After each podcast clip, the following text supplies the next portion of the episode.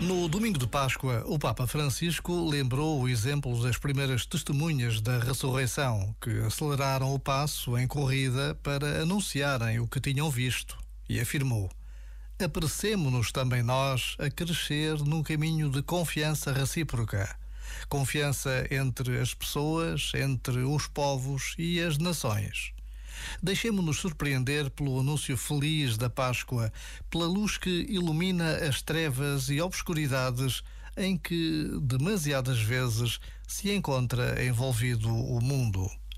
Já agora, vale a pena pensar nisto. Este momento está disponível em podcast no site e na app.